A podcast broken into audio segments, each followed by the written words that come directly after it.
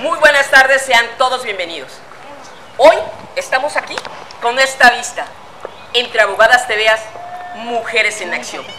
Sean todos bienvenidos y comenzamos.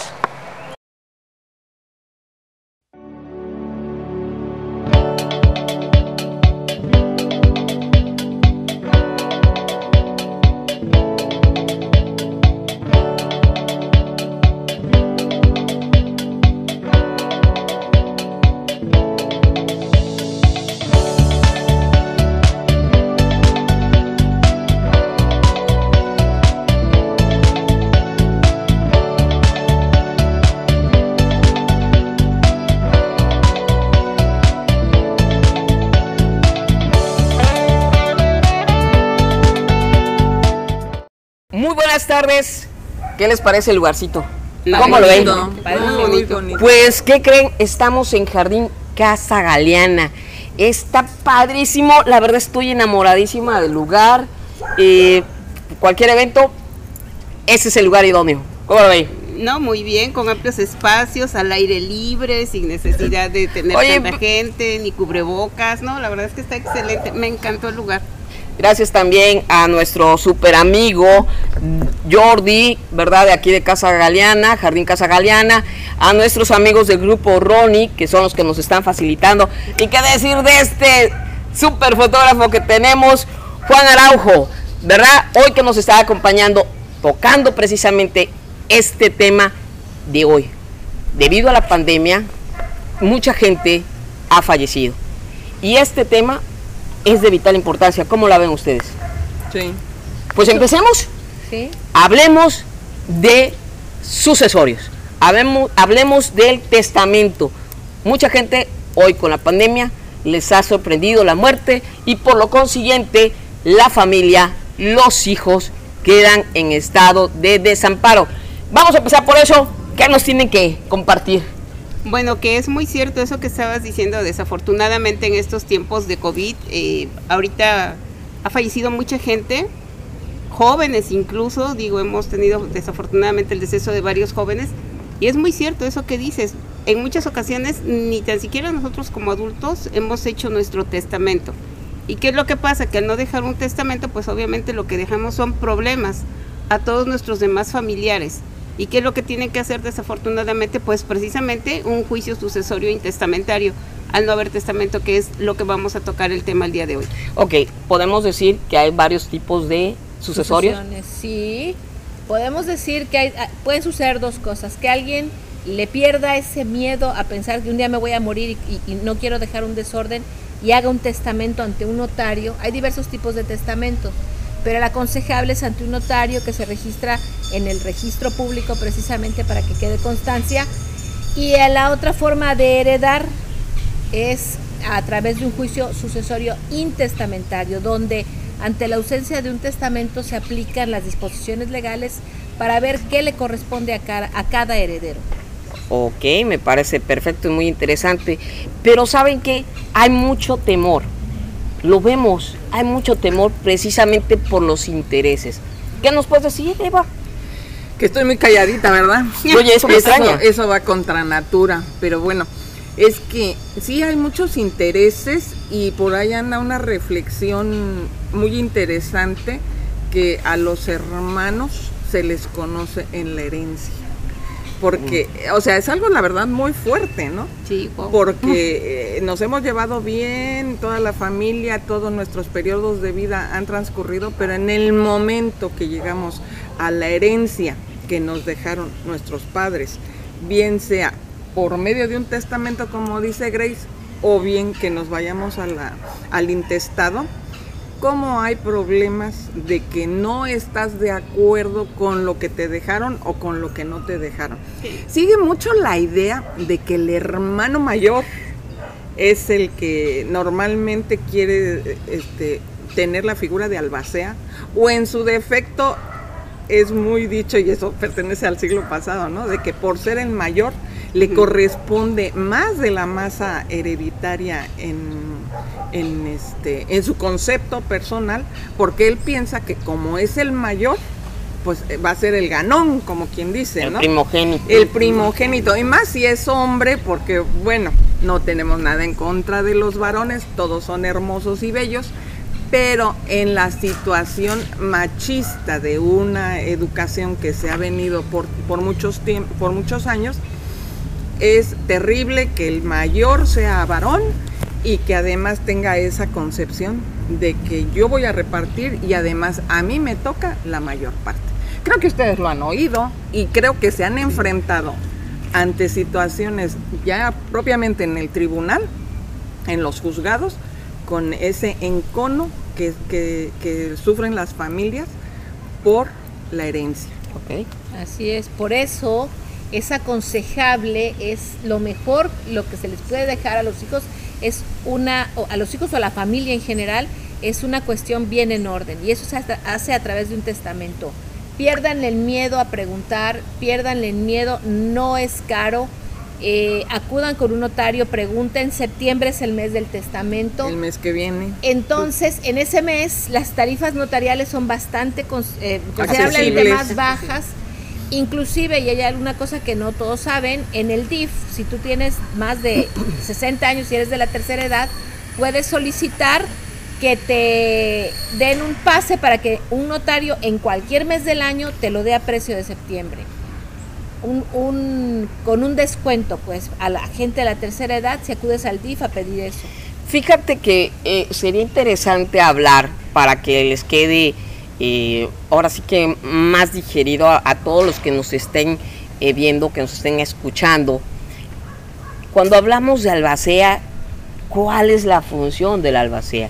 La figura del albacea como tal, porque cuando dicen albacea es el que va a administrar, se va a quedar con gran proporción, o sea, esa es la duda. Y mucha gente le tiene miedo o a ser el albacea o designar albacea. No, la, figura del albacea es, es algo, vamos a ponerlo en términos muy sencillos, ¿no? Viene representando en el terreno legal a la persona que falleció. Y más sencillo todavía, si hubo un testamento previo y quedó ya nominada para ser la representante. No es de que eh, se va a quedar con, con la mayor parte ni nada de eso. Muchas veces el albacea también le recae la figura de ser heredera. ¿Sí? Y Pues- aquí no hay, no hay choque, no hay conflicto de, de intereses, por decirlo de alguna forma, este, muy, muy sencilla. El albacea va a continuar y si hay testamento, que es el, el primer supuesto que estamos abordando, está muy sencillo. El- el- la persona que falleció, el difunto, ya dijo, ¿sí? Esto es para Juan, esto es para Pedro, ta, ta, ta, ta, las cuentas de aquí, todo ya dejó su disposición. Es Pod- su última voluntad. Podríamos decir que tiene una figura como de administrador. De administrador Sí. ejecutor en el caso de un testamento de la última voluntad del testador, de quien, de quien otorgó el testamento. De otra forma, además de ser administrador, eh, como dice Eva, de alguna manera es la continuación de la, de la persona del fallecido, porque eh, tiene que cumplir con las obligaciones, sobre todo fiscales, por ejemplo, de los bienes que conforman la masa hereditaria, pagar los impuestos prediales en general, ¿no? Eh, insistimos, miren, cuando los bienes quedan intestados, o sea, cuando no hay un testamento que hacer valer, se forman unos problemas que pueden alcanzar dos y tres generaciones después. Sí, aquí fíjate que hay una pregunta que luego por lo general nos han hecho y que también es en el hecho que luego dicen, es que yo no sé si hay testamento o no. A mí me dijeron mis papás que sí, pero la verdad es que quién sabe. Entonces ahí, por ejemplo, en esos casos, ¿qué pueden hacer las personas también? Pues es muy sencillo, acudes, a- abres ante un juzgado o ante un notario que también lo puede hacer un juicio sucesorio intestamentario y como parte del proceso se le ordena girar oficios a los registros públicos donde, de donde vivía la persona que falleció y al central de la entidad que corresponde, en este caso en Jalapa, al, al- al registro público en Jalapa, y allá hacen una búsqueda a nivel nacional y ahí es donde vota si hubo testamento o no hubo testamento, ni en Veracruz ni en ningún otro estado. O a lo mejor te aparece que dictó un testamento en Puebla o en Tlaxcala o en Chihuahua. O en el Archivo General de Notarías. Ah, eh, eh, sí, Dirección General del Registro Público y Archivo General de Notarías. Y, O sea, aquí, y aquí estamos en el entendido también que obviamente el que va a prevalecer va a ser el último testamento dictado por el, por el de Cocos, o sea, por la persona que falleció. Ok, entonces nos quedamos hasta aquí, vamos a una pausa y continuamos. Esto es Entre Abogadas Tereas, Mujeres en Acción. Pues nuevamente nos encontramos en este lugar tan paradisiaco, donde podemos escuchar y disfrutar de la naturaleza en todo su esplendor. ¿Qué les parece? Me chicas? encanta, porque aquí no hay moscos, señores, no hay moscos. Yo no lo puedo creer, el fresco está increíble, el lugar está increíble. Yo nunca había venido por aquí y me encantó. Y miren, Jardín parte, Galeana. parte de nuestros, de nuestros patrocinadores que muy gentilmente nos están apoyando. Vean esta foto, esta nena, unos 15 años, el lugar está exquisito y esta foto dan ganas de volver a cumplir 15 años. ¿A poco no, muchachos? Pero no nada más es para los 15 años, a que lo pueden contratar para bodas, graduaciones, etc. Para cualquier evento. Es más, no se necesita evento. Nosotros podemos hacer nuestro estudio fotográfico, bien monas, por favor, con ese Photoshop acá para que yo me vea este más escultural, ¿por qué no? No, sí, ¿Y qué decir de, de- nuestro mueble. Pero de el mobiliario? muy cómodos, Para la próxima, para el este próximo party, acá todo el lounge, ¿verdad? Y hay que hablarle a Ronnie. No sé quién va a cumplir años próximamente. Ay, no sé, ya no cumplo, ya no cumplo. Que invite, que invite. Pues vamos a invitar a también eh, nuestro público que nos está viendo y nos está escuchando eh, para seguir con el tema, para seguir con el tema este que traemos hoy, que es un tema de hoy derivado de todo lo que ha pasado en la pandemia. Y saben que hay algo bien, bien interesante en esto. Tocaron el tema que eh, el- los testamentos o los sucesorios puede ser a través de un juicio sucesorio o a través de un notario. Pero por ahí salta la duda de que acaso el notario lo puede hacer, pero lo tiene que llevar ante un juez, ¿no? Para darle la formalidad, eso es lo que se pregunta. No, hay un capítulo. Costo también, es increíble. Eh, eh, bueno. Es- Es que es que- me van a querer ahorcar, ¿verdad? Pero es que hay distintos a la parte No, es que acuérdense, acuérdense que un juicio sucesor- sucesorio consta de básicamente de cuatro partes. Así es. Eh, en, el, en el juzgado sol- solamente llegamos hasta la parte donde se declaran herederos y pide uno la separación para realizar el inventario y avalúo de bienes y la adjudicación ante notario. El notario se avienta todo el proceso desde el inicio. ¿Cuál es la diferencia? Normalmente los notarios cobran un porcentaje del, sobre el valor de los bienes como honorarios por el juicio y además lo que, lo que cobran o cuesta adjudicarse los bienes. Es realmente bastante más caro. En los juzgados, digo, salvo los honorarios de, de los abogados, porque no crean que pueden vivir solos, nos necesitan. Somos, dicen por ahí, somos un mal necesario. Aunque no quiero Eso- decir nombres que, dis, que creen y nos han hecho mala fama que nosotros los abogados cobramos las millonarias. No se, no, no se han fijado por ahí en unas, en unas este, cosas mañaneras que dicen que los que abogados somos unos Ah. ladrones de cuello. No, señores, no es así. No es cierto. Mm, Somos, como dice Tere, un mal, un, un mal y un bien necesario. No, eh, acuérdense que un abogado, un médico y un contador siempre deben ser parte de su stock de amigos. Consíganse amigos porque los van a necesitar. Pero aquí incluso, ahora sí como que abundando un poco en lo que estás diciendo, Grace, no menos cierto es que al médico, al contador y al abogado lo van a ver cuando ya tienen problemas. O sea, cuando ya en realidad están en medio del problema. Porque muy distinto sería si, por ejemplo, nos fueran a ver a todos los profesionistas que dijiste antes de que hicieran algo. Por ejemplo, de lo que estamos hablando ahorita, de un testamento. Oiga, ¿sabe qué? Yo vengo para consultarla porque fíjese que tengo cuatro hijos, tengo una esposa, estamos casados por bienes mancomunados o por bienes separados. ¿Cómo le puedo hacer para hacer mi testamento? digamos que es la medicina legal preventiva, ¿no? Así es, fíjate Así que yo tuve una clienta que tiene, es soltera y tiene varias propiedades y me, dictó cómo quería hacerlo, entonces yo le hice un proyecto, lo pasé a la notaría y San se acabó. Ella hizo su testamento. Ya puede quedar en orden, porque como es soltera, no son sus hijos, no tiene hijos. Entonces, sus herederos son eh, indirectamente otros parientes, sobrinos, hermanos y demás. Y entonces ella lo que pretendía era dejarlo todo en orden. Ojalá así todas las personas pensáramos. Igual que nos, nos rehusamos a, a comprar un paquete funerario porque han- hemos de ser este Eternos. eternos, Eternos. inmortales, ¿no? Munra. por ejemplo, pero no lo somos. Entonces hay que prever, hay que tratar de evitar problemas. ¿Cuántas veces no les ha llegado un asunto donde ustedes dicen, es que el terreno era de mi abuelo, pero entonces como nunca se lo adjudicaron, quedó intestado y ahora mi tío que tiene tres hijos ya se murió y empiezas y, y cuando dices, Dios mío, ¿qué vas a hacer con este ¿De dónde espagueti legal, no? Es- Y es y entonces el problema, como tú dices, cuando llega a nosotros ya es muy grave y hay que buscarle solución. Ya es terapia intensiva de plan. Yo, yo, Yo- creo que lo mejor es también, por ejemplo, el hecho de que ya dejemos todo listo, todo hecho, como decían, perderle el miedo a hacer testamento, porque el testamento se puede hacer desde que uno es mayor de edad.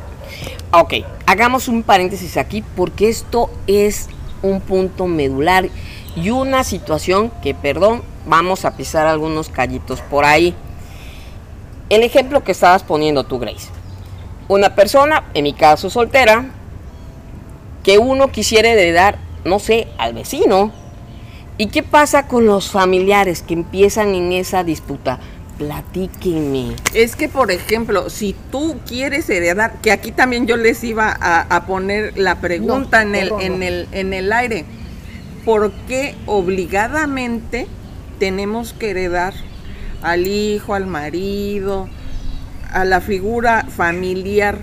¿Qué tal si así como dices, ya seas soltera o casada, con familia o sin familia, el testamento lo tenemos que entender como es que es mi última voluntad y si esta pluma yo decido que es para el señor que vende los helados que hace ratito pasado y oímos una campanita muy simpática por aquí, ¿sí? Si yo se la quiero dar a él, se tiene que respetar esa voluntad. Lo que pasa es que los hijos piensan que por derecho natural, ojo, por derecho Sí hay natural, derecho legal. tienen, ahora sí valga la redundancia, tienen el derecho de heredar. Es que eso lo contempla la ley. Esa es la sucesión legítima cuando no hay testamento. Pero como dijimos hace rato, el testamento es la expresión de la última voluntad de una persona. Y si mi última voluntad, porque me- así se me pegó la gana, es heredarle al vecino de enfrente, que es el que me traía mi plato de sopa todos los días y mis hijos ni siquiera se acordaban, podrán eh, eh, demandar la nulidad posteriormente o lo que quieras y ya se verá. Pero mientras el testamento cumpla con los requisitos de ley, no hay poder que lo tire. Entonces se debe cumplir y si se dejó a una persona tercera no familiar, no importa. Se tiene que Se- respetar. el albacea voluntad. tendrá que ejecutarlo tal cual es. Ojo, también el albacea puede ser heredero o no. Ok, hablemos de los requisitos entonces que debe de cumplir el testamento. Y me gustaría, antes de que pasáramos a los requisitos, eh, mandar un consejo ahorita que estamos y que seguimos con lo de la pandemia. eh, andamos, creo que la confianza anda muy devaluada, ¿sí? Y ni en casa tenemos confianza para decirle a alguno de los hijos, este, aquí están los papeles por si tengo un seguro, aquí está por si ya hice el testamento, aquí están los números de cuenta, el informe secreto, la agenda, no sé. Un tip, están debajo No, del colchón. Debajo del colchón. Porque no lo hacemos. Entonces, te enfermas, te mueres, o viene un accidente y adiós, bye bye. Y entonces la familia se vuelve loca, simple y sencillamente que aparte de, de sufrir la pérdida, tú no le tuviste confianza a un solo integrante de la familia para haberle hecho la confidencia de esas cosas que son muy importantes. Pero es que luego, por ejemplo, ni tan siquiera las identificaciones, el acta de nacimiento, nos hemos encontrado en casos donde, por ejemplo, ni tan siquiera llevan los mismos apellidos o están mal. Oye, hay mucho, mucho por qué seguir tratando este tema. Vamos a un corte y continuamos entre abogadas, te veas. Mujeres en acción. Amigos, de vuelta aquí en este lugarcito maravilloso. No hay moscos. No, es maravilloso. Y el día está increíble. Y la vista también, ¿no? Sí. Está fantástico. Por favor, Araujo, Araujo, nuestro camarógrafo estrella, contrátenlo por favor. Roby, por favor, eh, precioso, toda la, todo el mobiliario. Aquí le estamos pasando a todo dar, sí, tocando, to- tocando este temas este de actualidad. Y qué decir precisamente de de esto que me estabas, estabas comentando, Eva, retomando de que hay que perderle el miedo. La- el miedo a hacer el testamento, pero la confianza, ¿sí? Porque tenemos todas anécdotas y ahorita Lorena nos va a compartir una anécdota muy importante de que así como dijiste, ¿no? Que debajo del colchón, pues no, ya debajo del colchón ha de haber nada más ácaros o no sé qué bichitos este microscópicos andan por ahí, pero sí tenerle confianza a un miembro de la familia, ¿sí? Para que le digas, en este folder están los seguros, este, el acta de nacimiento, el acta de matrimonio, porque la que sigue y ya se actualizó, nos guste o no, es el acta de defunción. Sí. ¿sí? Esto es muy triste, pero es serio y es día a día. Y también tenemos otra situación como que muy urbana. Una vez que se muere la persona, ¿sí? Ya se acabó la herencia, se acabaron los problemas, ya que ya no pasó nada, pero no es así. Desde que nacemos hasta que morimos y todavía en el postmortem, vamos a decirlo de alguna forma, seguimos teniendo actos jurídicos. Nacimiento hasta la muerte y después sigue la sucesión si es que dejamos algo. Pero que también, ojo, las deudas también se tienen que contemplar y sobre todo el SAT Allá íbamos. Satanás El- que tenemos por ahí, el El Sat- Satanás. El Satanás no perdona. Bueno, el SAT no perdona y finalmente no hay que perder de vista y por favor, eso tómenlo también muy en cuenta.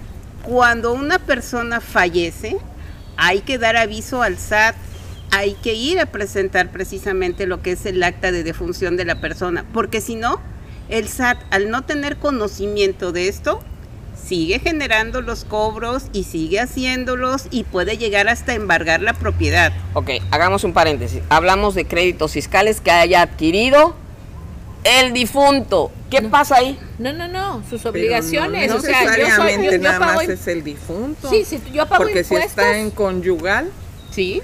jala al, al, al cónyuge. Me mucho del. No, pero en la miren, acuérdense, ¿no? acuérdense que hay obligación de presentar declaraciones, aunque sean ceros, pero hay que presentarlas. Si no las presentas, te generan una multa. Y esas multas son las que dice Lorena que se van acumulando porque el SAT no sabe que ya se murió la persona Así y es. no las perdona. Esas Wow. multas se las no cobra a la sucesión. Por eso es ahí cuando tenemos el problema, precisamente en términos legales, como decía muy bien y acertadamente Eva, de que estos actos jurídicos, aún después de la muerte de la persona, se siguen generando. Porque al no tener el Seguro Social, el SAT, ni ninguna otra autoridad conocimiento del fallecimiento, ellos siguen generando sus correspondientes cobros, sus multas, sus infracciones, y va a llegar un momento en el que va a ser tanto que van a decir, pues sabes qué, como a mí nadie me vino a avisar, pues yo creo que este se me quiere dar a la fuga, evasión fiscal, le cobro el crédito y le retengo un inmueble. Esa Entonces, es tenga una mucho de las muchas tareas que debería ser consciente el albacea que le corresponde. Porque, Pero, es que a veces no tienen conocimiento. conocimiento. Exactamente. porque ¿saben por qué? Porque no se acercan a un abogado a preguntarle. Nos ven cara de que los vamos a Asaltar, casi. asaltar y no es cierto. No, hay que preguntar, hay que hay que orientarse y si no hay muchas instancias públicas donde preguntar. ¿Sabes cuál es el, el- el- el- el problema? Y digo, eh, estamos en, una profesión como hay o habemos buenos, buenos abogados, también hay eh, ahora sí colegas que tuercen un poquito la profesión. Por eso es que se ha perdido esa confianza en, en nosotros los abogados.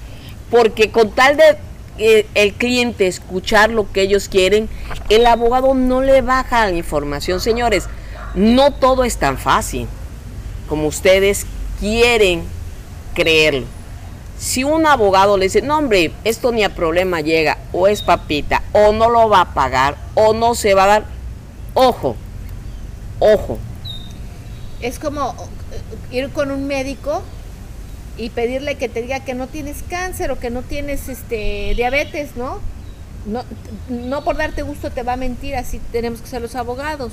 Y hay abogados, al igual que hay médicos, y al igual que hay contadores, y hay, al igual que hay mecánicos de, de, tipo de cualquier tipo de profesión en la que te eh, eh, no es ético el comportamiento del profesionista. Hace ratito nada más quiero redundar porque ya me lo preguntaron el otro día. Se puede instituir como heredero a cualquier persona no se puede dejar como heredero al perro o al gato.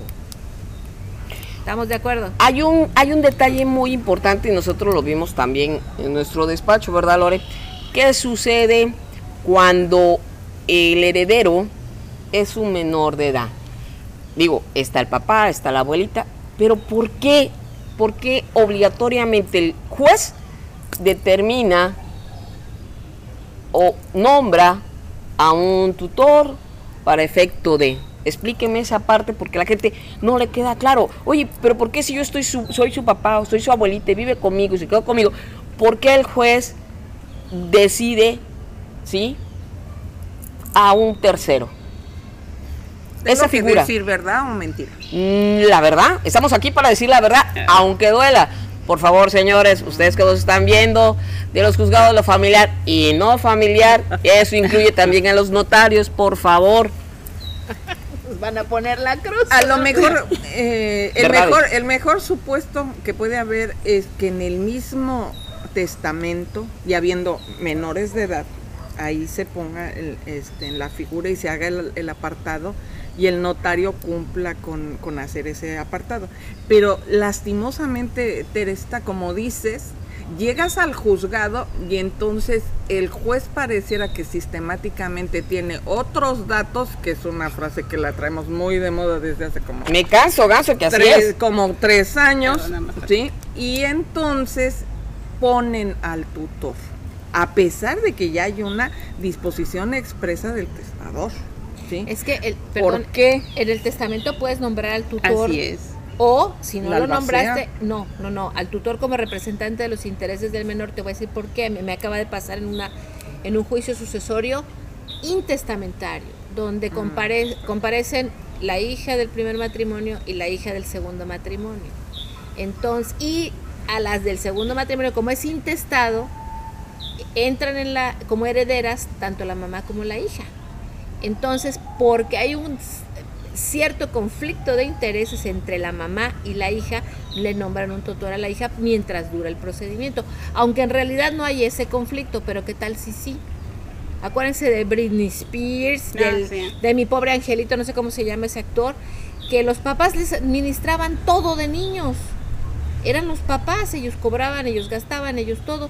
Entonces, para evitar ese, ese esa apropiación de, de los bienes del menor, lo que se busca entonces es que un tercero cuide de sus intereses, un tercero ajeno a sus padres y a sus demás parientes.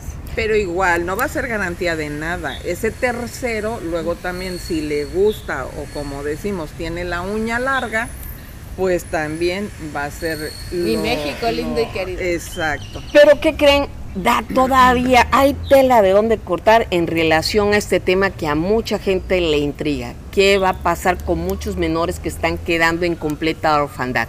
Continuamos después de este corte entre Abogadas TVAs, Mujeres, en Acción. En acción. Ok, fíjense que ya hablamos precisamente de estas instalaciones maravillosas, del mobiliario, de nuestro camarógrafo, eh, eh, pero hay hay un elemento por ahí que no habíamos mencionado, que es la producción. Urbimax está con nosotros hoy produciendo todo lo que están viendo aquí, todo cómo se está organizando. Urbimax es nuestro productor, facilitador precisamente de esta gran producción. Nuestra queridísima Alejandra está aquí bien puesta, ¿sí? Venga, venga, venga. Orbimax presente en entre abogadas TV Mujeres en Acción y seguimos con nuestro tema. Sí, estábamos hablando precisamente de los menores, de los tutores, de qué pasa ahorita con muchos niños que quedan en la orfandad y hay por ahí eh, un comentario que nos quieres que nos quieres este eh, Compartir. compartir Lore, pero después del tuyo vemos con un punto pues, bien álgido que nos trae también nuestra amiga Grace. Sí, eh, problema ahorita, como eh, bien estábamos comentando todas, es el hecho de que en muchas ocasiones le tienen miedo al testamento, no dejan disposiciones, los familiares están alejados y sobre todo en estos tiempos de pandemia estamos viendo que hay gente que está falleciendo muy joven. Tenemos el caso en este momento, desafortunadamente, de una mamá que falleció, es divorciada, el papá vive en otra ciudad, los chicos viven en la zona norte del estado de Veracruz, los tíos, los tíos maternos viven en los Estados Unidos y no hay quien se haga cargo de ellos. Entonces, ahorita, ¿qué es lo que tenemos que hacer? Bueno, pues tenemos que hacer varias cosas para que ellos se puedan ir a vivir a Estados Unidos, porque simple y sencillamente aquí en México no hay nadie que se quiera o se pueda hacer cargo de ellos. El papá dice que bueno, que pues él está de acuerdo en que se vayan a Estados Unidos siempre y cuando no le pidan absolutamente nada, porque pues si no va a ver con, con quién los va a llevar. Pero aquí hay otra situación, hay bienes de por medio, porque tampoco finalizaron el divorcio, nada más presentaron lo de la demanda y hasta ahí lo dejaron. Entonces, legalmente siguen casados con bienes mancomunados, este, tienen más de 10 años que ya no estaban viviendo juntos. Pero es el viudo, nos él es el, o no. él es el viudo, exactamente, le toca obviamente también Su parte de la herencia. Y pues bueno, estamos en ese inter de ver Y ahorita. no me digas que, que hasta pensión, porque ahí sí me va a dar. Me va a dar, pero me va a dar. Ah, pero Sí, déjate. no me o sea, digas que- ¿Sabes qué es lo más sorprendente? o sea, no concluyeron el divorcio. hay es. bienes. No, sí me da, sí Los hijos están, perdón por la expresión, al garete. Así es. El tipo di- dice, pues que se quieren venir, pero pues a mí que ni me pide. Ah, no, pero él sí va a reclamar y va a tener derecho a. O Sí. sea, ¿en serio? Sí. Por favor, no caigan en eso, señoras. No les hereden problemas a su familia y mucho menos a sus hijos.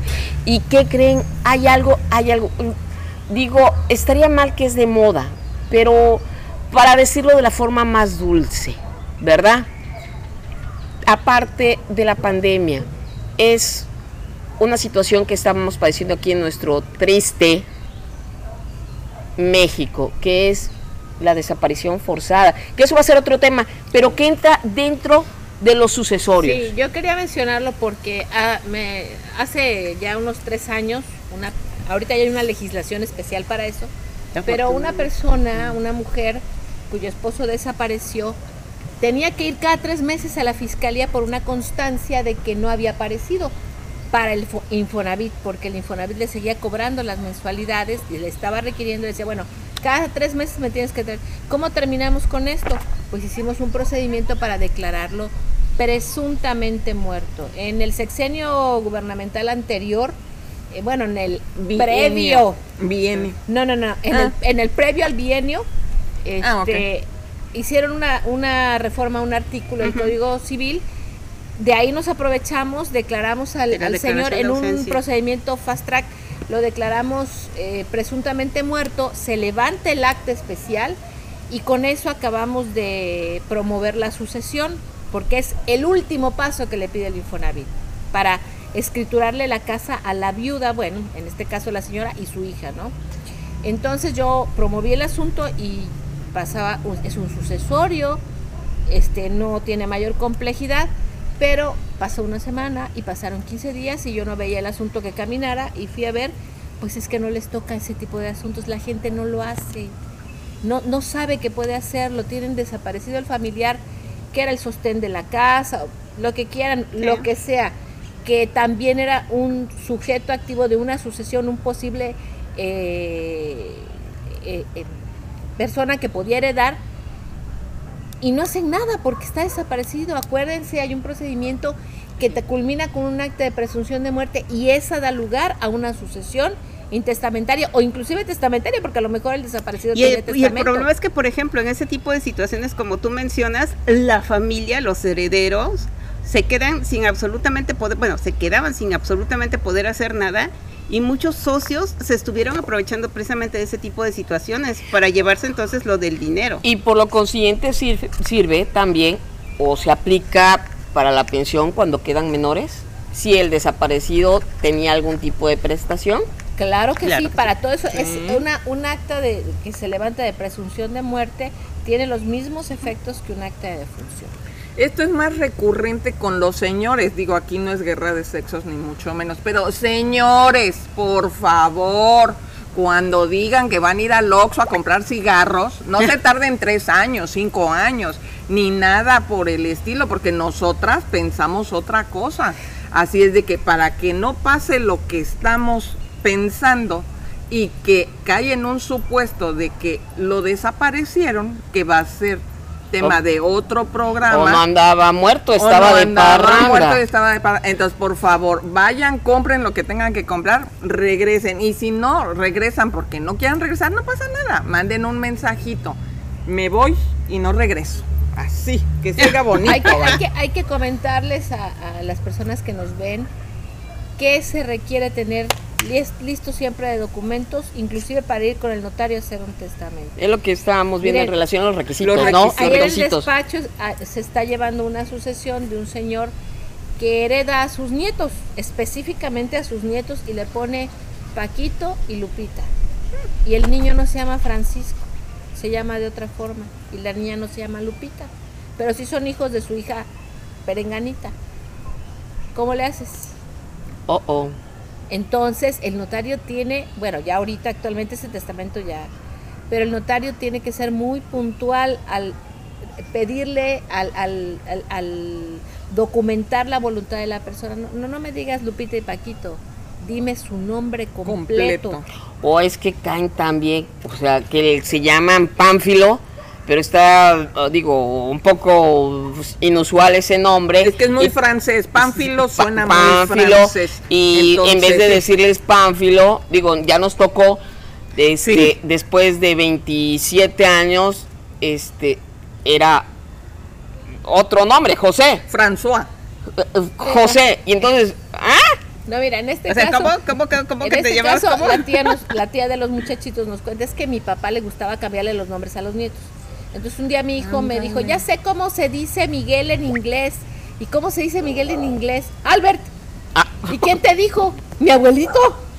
Oh, ¿Sí, me- sí me explico? O sea, tenemos que entender que las personas tenemos formas de hacer las cosas, pero para eso el notario les va a pedir y les va a hacer llenar formas y con toda claridad para que en un futuro no haya problemas. Y desde que nacemos, digo yo ya lo había este, puntualizado, desde que nacemos tenemos un acta de nacimiento donde ahí dice Pánfilo Pancracio López Arenas o lo que sea. Así es de que así tenemos que seguir y hasta que Pancracio muera.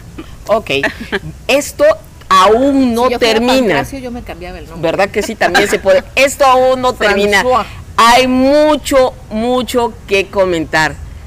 Amigos, regresamos después de este corte entre Abogadas Tereas, Mujeres, en, acción. Pues nuevamente aquí estamos, en este lugar que la verdad está cayendo la tarde y cada vez es- se ve más maravilloso con estas divinidades de, de colegas, amigas, ¿verdad? ¿Y por qué no nos presentamos, caramba? A ver, ¿quién dice yo? Para que sepan. Yo empiezo. Yo soy Graciela Pérez de León, nombre corto, nombre largo, Graciela del Rocío Pérez de León Quirós. Tengo mi despacho en Azueta y Primero de Mayo en la colonia Flores Magón. Es un despacho que conformo con mis hermanos y en el que tenemos eh, y atendemos diversas materias. Mi especialidad es la civil en general y la eh, materia familiar, son los asuntos que yo más llevo. Sin embargo, en el despacho se atienden todo tipo de asuntos y estoy a sus órdenes eh, para cualquier asesoría o cualquier necesidad que ustedes tengan. El teléfono es 2299 34 36 24. Es el teléfono del despacho donde pueden concertar una cita y visitarnos. Oye, pero ahí me- por ahí me pasaron el chisme que ya te pueden ver en Google. ¿Cómo? ¿Cómo? A ver, ¿No? No, en San Google, ¿no? Te buscan ahí. Ah, sí, claro. Busquen ahí en el Google Maps y ahí van a pongan Pérez de León Abogados y rápido les va a salir la dirección del despacho. Mm, Amiga, Bueno, yo me llamo María Eva Pantoja Vázquez. Mi número telefónico es 22 91 24 93 35 a la orden. Manejo mm, entre asuntos civiles y también asuntos penales. La materia penal, la verdad, es muy, muy apasionante. Eh, deja gratos sabores de boca, aunque luego con muchos asuntos delicados se vuelve un tanto cuanto especial, por decirlo de alguna forma. Y esas ma- mayormente los, los asuntos que, que manejo. Tengo varios asuntos este, civiles y de lo que hemos estado aquí mencionando, familiares, con las sucesiones, eh, también el trámite que es interesante, el trámite del permiso para pasaportes, porque cómo pasa a ser increíble, y creo que les ha pasado a ustedes muchachas, que alguno de los dos padres no quiere dar la firma, si no le estamos pidiendo un riñón, por favor, es una firma para poder tramitar un pasaporte y no la quieren dar o ponen mil condiciones. Entonces, ¿qué tenemos que hacer? Bueno, acudir al juez y decirle que necesitamos su anuencia, que autoricen los pasaportes de los chiquillos para que estos a su vez puedan tener la salida, las vacaciones, tantas restricciones que tenemos ahorita por la pandemia y todavía surge la figura de el, ya sea el papá o la mamá de que no te firmo y hasta te hacen así con el dedito, ¿no? y hazle como Y quieras. hazle como quieras. Ay, Pero bueno, entonces entramos nosotras en acción y le hacemos como debe de ser. Así es de que estamos a sus órdenes. Perfecto. Y eh, mi socia, la licenciada Lorena Oyola, les va a decir en dónde pueden encontrar al Grupo CLE. ¿Quién es Grupo CLE? Corporativo Legales Estratégicos. ¿En dónde estamos, Lore? Bueno, eh, buenas tardes, mi nombre es Lorena Oyola Hernández, como les estaba diciendo la licenciada Teresita Guerrero y ellos somos socias, tenemos un corporativo, en dicho corporativo, bueno, llevamos a cabo lo que son denuncias, asuntos penales, civiles, familiares, laborales, contenciosos administrativos, todo lo que tenga que ver con aseguradoras y seguros, asuntos de la CODAMED, responsabilidades médicas. Nosotros eh, tenemos varios abogados que se dedican precisamente a estas materias porque no dominamos todo, pero de igual manera nosotros nos encontramos para apoyarlos, brindarles una asesoría. Estamos en el 2291 2964 37, que es donde pueden concertar cualquier cita. Y de igual manera nos encontramos en Victoria Esquina Velázquez de la cadena en el número 3529. Los esperamos y pueden confiar en nosotros que les vamos a dar una pronta respuesta y una solución lo más asertiva para lo que ustedes requieren.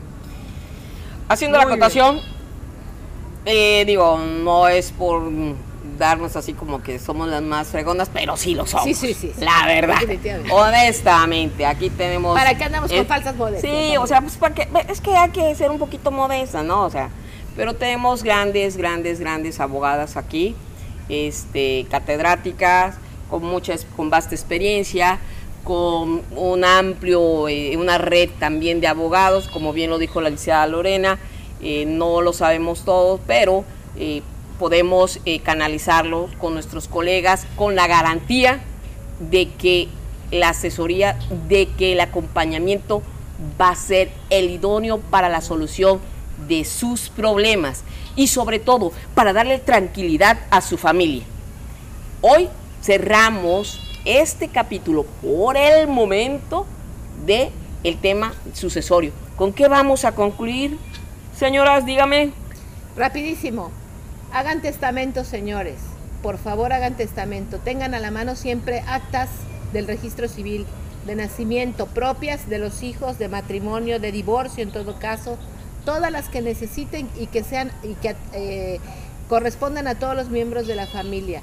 Conserven sus identificaciones y sáquenles copias. Las copias, si bien no sirven para muchas cosas, sí sirven para ubicar documentos originales.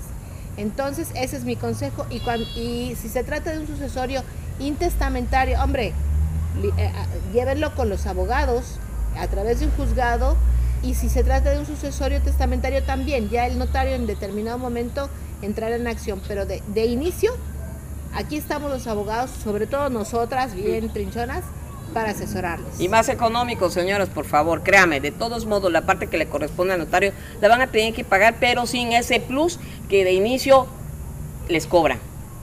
Mieva, Pues eh, volvería yo a retomar lo mismo de que le tengan confianza a un familiar. También entre bambalinas que estábamos platicando y que les hace ruido aquí a mis compañeras, es de que, ¿por qué no heredamos en vida a nuestros hijos, al vecino, al compadre, al bolovanero? No sé, a quien tengamos ganas de obsequiarle algo de nosotros. Es algo que hace mucho ruido, sobre todo porque sí lo hemos visto mucho, de que quien fue heredado en vida, después eh, corre al, al papá ya cuando está completamente viejito o viejita y está mal este, este asunto también. Así es de que, pero también lo podemos hacer porque sabemos qué clase de valores le dimos a la familia, a nuestros hijos, ¿sí? Y si no, pues entonces recurrimos al testamento. En otro programa vamos a tratar el si heredamos o no exactamente es heredar, ¿no? Es hacer una sesión de derechos a nuestros hijos y reservarnos para nosotros en El la vejez usufructo. el usufructo eh, vital. perfecto. Lore, ¿Sí? ¿algo que cerrar? Ok, eh, bueno, nuestra recomendación, así como hemos venido diciendo, es júntense en familia, platiquen entre ustedes, platiquen entre hermanos, para que entonces puedan llevar a cabo lo de un arreglo, incluso decirle, sabes que yo te quiero designar a ti como tutor de mis hijos, decir, bueno, yo quiero que tú te quedes con esta parte de la herencia y obviamente llevar a cabo lo que es un testamento. Señores, les recuerdo, se conoce a la familia y a la pareja en el divorcio o en los sucesorios. Ojo, ese es un punto importante. Desgraciadamente hay algo muy cierto en todo esto que se ha manejado este día que les hemos compartido, que es que no sabemos realmente eh, el alcance luego de la familia cuando se trata de una herencia. Por esa razón les pedimos de verdad, no hereden problemas. En vida, señores, hágalo todo el trámite en vida para que no dejen problemas. Y con esto concluimos. El próximo tema va a estar muy, muy interesante porque vamos a hablar del concubinato. Y ahí también hablemos de, de testamento y de herencias. Señoras hermosas, Gracias. Muchísimas gracias por compartir conocimiento. Producción, muchas gracias. Por favor. Casa Galeana, gracias por sus Jardín instalaciones. Casa Galeana. Mueblecitos. Ronnie, Ronnie, claro. Y Juan Araujo, por favor. Nuestra amiga Ale con Urbimax, grupo Urbimax, sí, En la nos. Es correcto. Gracias, Gracias. gracias. Gracias. Sean bienvenidos Bye. al próximo programa. Gracias. Entre abogadas, te veas, mujeres, Mujeres en en acción. acción.